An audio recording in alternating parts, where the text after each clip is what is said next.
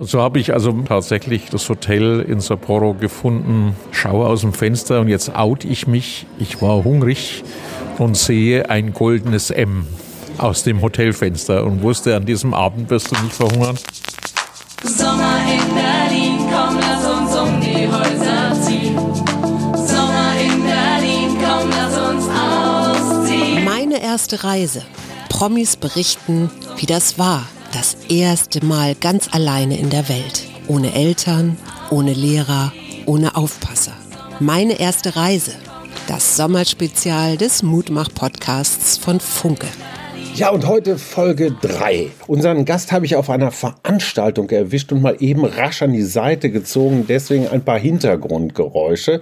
Als Chef vom Bund der deutschen Industrie ist er die Stimme von 100.000 Unternehmen, in denen mehr als 8 Millionen Menschen beschäftigt sind. Ja, das ist einer, auf den hört der Kanzler sehr aufmerksam. Professor Dr. Siegfried Rußwurm. Meine erste Reise, das ist unser Sommerspezial vom Mutmach Podcast in, Achtung, neues Wort, Shortcast-Form, also kurze Podcasts, die man mal ebenso zwischendurch wegschlabbern kann auf der Sonnenliege im Strandkorb. Ja, meine erste Reise, da hören wir Geschichten unter anderem von Anne Rabe, von Julia Menger, von Walter Möbius, Kerstin Hermes, Viktor Weber, der Fotografin Gabor, dem Staatsrechtler Professor Alexander Thiele, Maria-Agnes Strack-Zimmermann, Ingo Schulze, der Schriftsteller, die Verlegerin Julia Julia Becker, Jörg Tadeus, Jelena Ivanovic, die Choreografin, Nora Bosson, Corbinian Frenzel und dem Ex-Kultursenator hier in Berlin Klaus Lederer. Aber jetzt erstmal Professor Siegfried Rußwurm. Ja, und dieses Mal, ja, panisch, Siegfried Rußwurm. Was war da los? Die erste richtige Reise war eine Flugreise tatsächlich nach Sapporo und die war relativ spät. Ich bin ja ein Bub vom Land. Ich war Assistent an der Uni.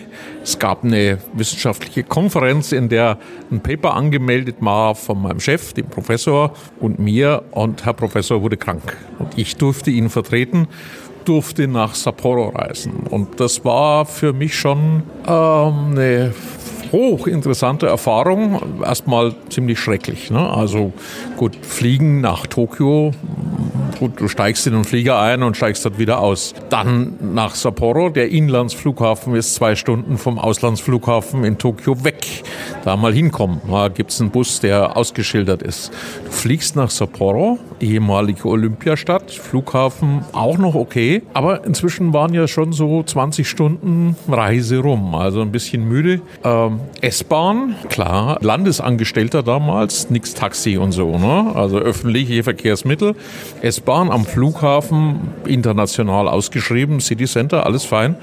Aber nach zwei Stationen waren die Schriftzeichen, die ich kannte, weg. Draußen war es finster. Ich war einigermaßen verzweifelt, habe dann in dem Zug versucht, mit jungen Leuten Englisch zu reden. Das war aussichtslos. Also die, die erste Diskrepanz war schon, du gehst da hin und denkst, also junge Leute unseres Alters damals, also wir schreiben, wann war denn das so? Ende der 80er Jahre des letzten Jahrhunderts. Dann denkst halt, naja gut, also die jungen Leute werden schon Englisch sprechen. Ne? Und dann war schon dieses Erlebnis im Zug, du redest junge Leute an, die etwa gleich alt sind wie du. Ist nicht, dass sie nicht wollten, die konnten einfach nicht. Da ist mein Weltbild schon einigermaßen ins Wanken gekommen, bis eine ältere Frau sich meiner erbarmt hat, die nämlich tatsächlich Englisch sprach und die übersetzt hat. Sie selber ist nicht bis ins City Center gefahren, aber sie hat dann den jungen Leuten gesagt, schmeißt mal diesen Gaijin an der und der Station raus. Und so habe ich also mit 22 Stunden oder so tatsächlich das Hotel in Sapporo gefunden, schaue aus dem Fenster und jetzt out ich mich. Ich war hungrig und sehe ein goldenes M aus dem Hotelfenster und wusste, an diesem Abend wirst du nicht verhungern. Gab halt einen japanischen Burger, aber it made a living. Die Konferenz selber, die hat mir überhaupt keinen Kopf gemacht. Ich kannte das Thema, wusste, was ich darüber erzählen soll. Aber ich war natürlich das erste Mal in Asien so eine Mischung von neugierig und ja, schon besorgt. Ne? Also wird denn das alles klappen und wirst du den Flieger zurückkriegen? Und das war zu einer Zeit, als man Rückflüge noch rückbestätigen musste. Also wo zum Teufel ist in Sapporo das Lufthansa-Büro oder ein Reisebüro, wo du deinen Rückflug konfirmieren kannst. Und dann haben die Japaner auch noch was ganz Verrücktes gemacht. Also es gab ein Kulturprogrammabend, das für die Neugierde, ne, ganz klasse.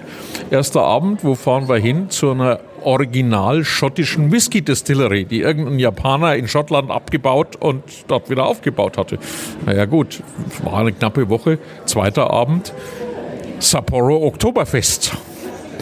Dann haben sich ein paar von den internationalen Teilnehmern ein Herz gefasst und bei den Veranstaltern gesagt, also wenn ihr schon ein Kulturprogramm macht, gäbe es denn vielleicht auch eine japanische Kultur jenseits des Oktoberfests und der schottischen Distillery. So haben wir dann also in beiden anderen Abenden doch ein bisschen japanische Kultur mitgekriegt. Das war schön, war interessant. Ehrlich gesagt, bis ich wieder in Tokio an dem Lufthalterschalter war, war ich angespannt. Können Sie sich noch an das Thema des Vortrags erinnern? Keine Ahnung. Und was haben Sie mitgenommen für den Rest Ihres Lebens von dieser ersten Reise? You muddle through. Also du kommst immer irgendwie durch. Manchmal wird es ein bisschen kompliziert, aber also so wie, wie Freitag ist noch keiner auf einer Insel hängen geblieben, kriegst du schon hin. Ja, ganz herzlichen Dank, Professor Rußwurm. Äh, McDonalds als Rettung im fernen Japan.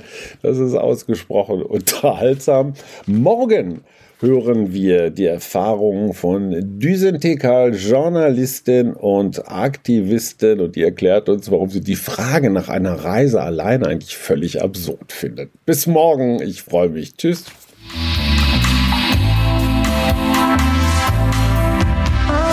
Das war der Mutmach-Podcast von Funke. Unterstützt uns bei steady.fm, folgt uns auf Instagram oder hinterlasst gerne eine nette Bewertung. Wir hören uns.